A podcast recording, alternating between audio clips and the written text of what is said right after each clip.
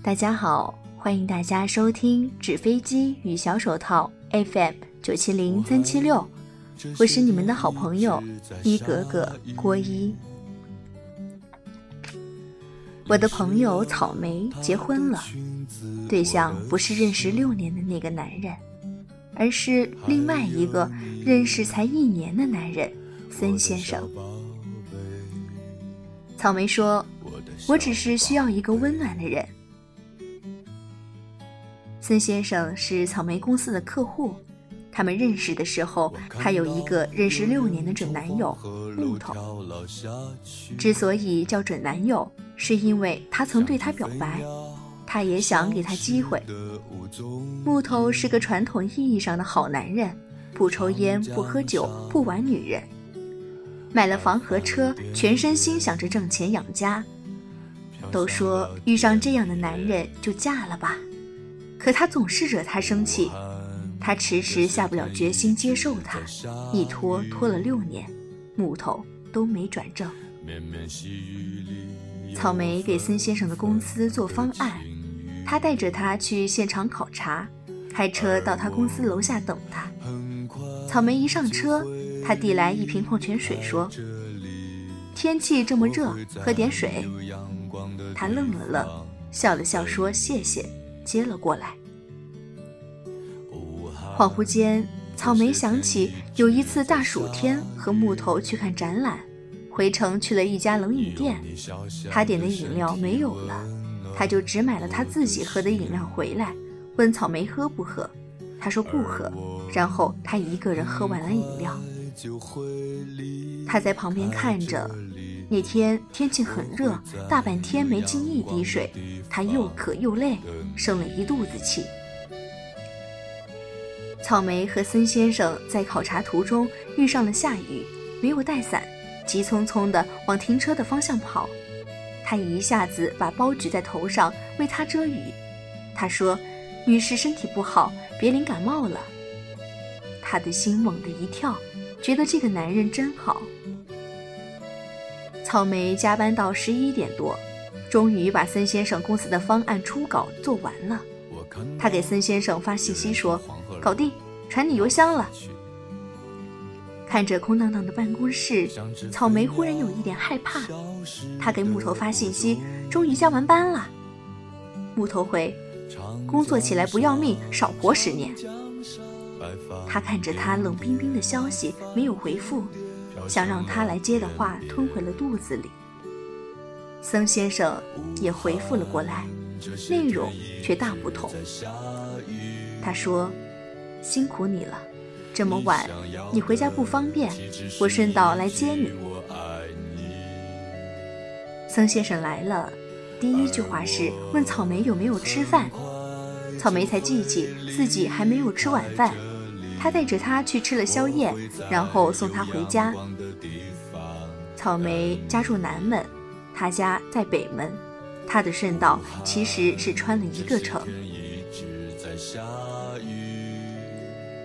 草莓对孙先生的好感就是那天开始的，在后来的相处里，他们越来越熟悉，他也越来越欣赏他。可是谨慎的他还是觉得认识多年的木头知根知底要可靠一些。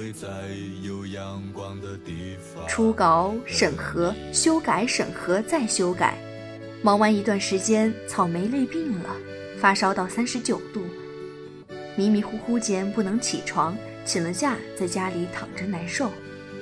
他给木头发信息，木头说：“发烧是小事儿，你吃点药睡睡就好。”多喝点水。草莓看到这些，差点摔了电话。木头就是这样，六年时间，他给过他无数次机会，可每当他需要他的时候，他就不来劲儿。恰巧那个时候，孙先生打来电话，一听他发烧，问了地址，就赶了过去，买了退烧药和粥。喝粥的时候，草莓不小心打翻了，孙先生赶紧拿了纸巾给他擦，边擦边问有没有事儿，烫着没？他没有骂他笨，也没有责怪他白费了他的心血，一心只想着不要烫着他。孙先生打扫了地上的汤水，拿上车钥匙，执意又去买了一份粥。类似的事情也有在木头的身上发生。有一次，木头急刹车，草莓捧着的热咖啡洒了出来，烫了手。木头不高兴了，开了三条街都在责怪他把车子弄脏了。草莓气得不行，说：“洗，钱我出。”他看着他生气了，才住嘴。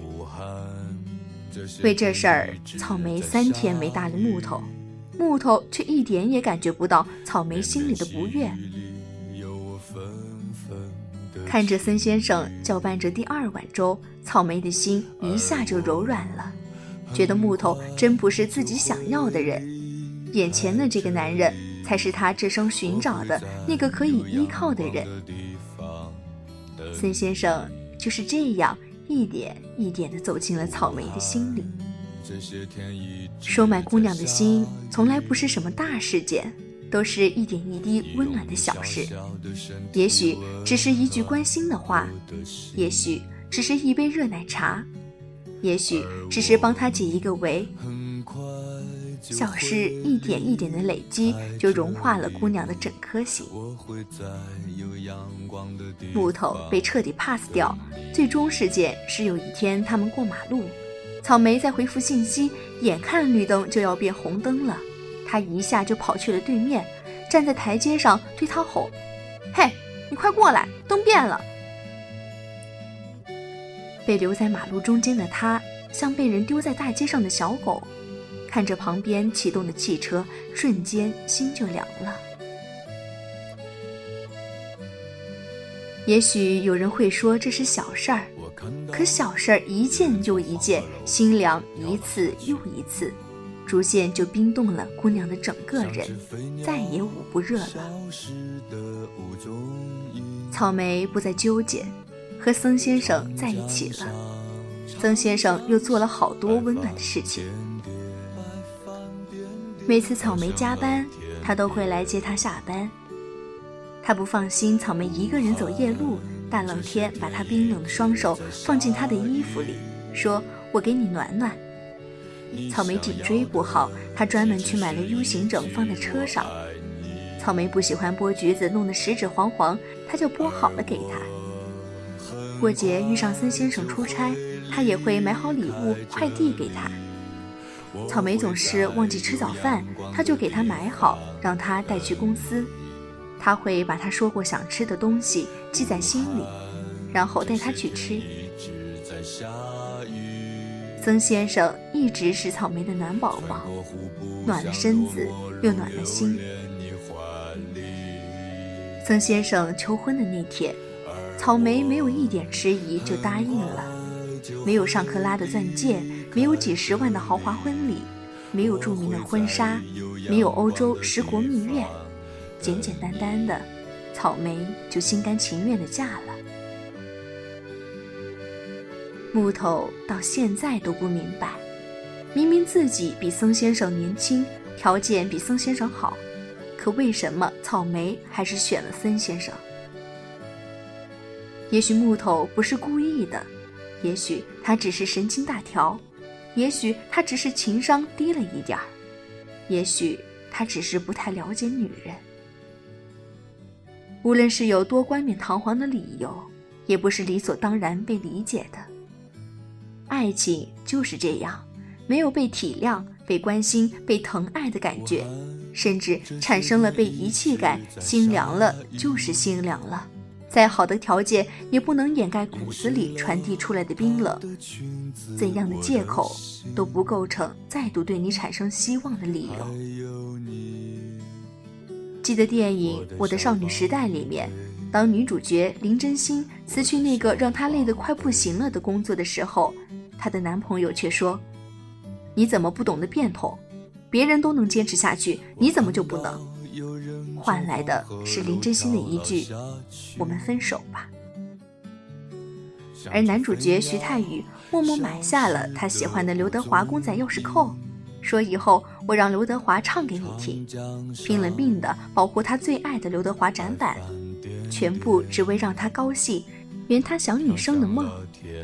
他被家里禁足，在电话里强装没事的那夜，他拔掉输液管，从医院跑去他家，只因为他记得他说过，女生说没事儿就是有事儿，连观众都感动了，他又怎能不心动？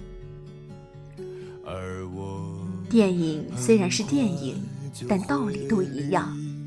一个冷漠自私的人，总是让人排斥和讨厌。一个暖心的人，总是让人不自主的感动和喜欢。我们永远记住的，都是那个曾让我们窝心的人。你可以不是学霸，但你至少愿意为爱人奋斗；你可以很忙，但你至少有发自内心关心的信息；你可以没有钱，但你至少不去斤斤计较；你可以是个胖子。但你至少要是一个像大白一样默默在身后守候的胖子。也就是说，你可以有无数的不够好，但你要是一个能让人感受温暖的存在。其实，大部分姑娘都不需要一个有钱的富二代，也都不会不现实的梦着嫁入是非不断的豪门。姑娘们其实只想要一个知冷暖的爱人。在大冷天，能给她系上一根暖和的围巾，将她的手穿进他的外套包里；在大热天，能体谅他的烦躁，给他买一支冰淇淋；在他累了的时候，借他一个肩膀，告诉他：“你歇一歇，还有我呢。”在吵架的时候，不会一心想着怎样战胜姑娘，也不会把她扔在清冷的大街上。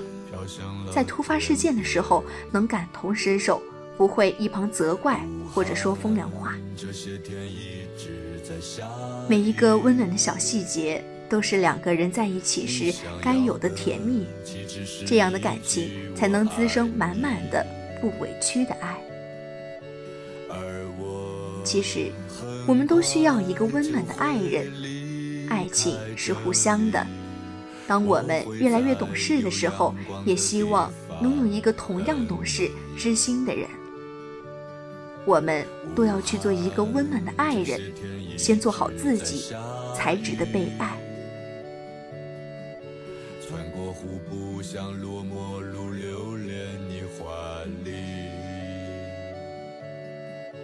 而我很快就会离开这里。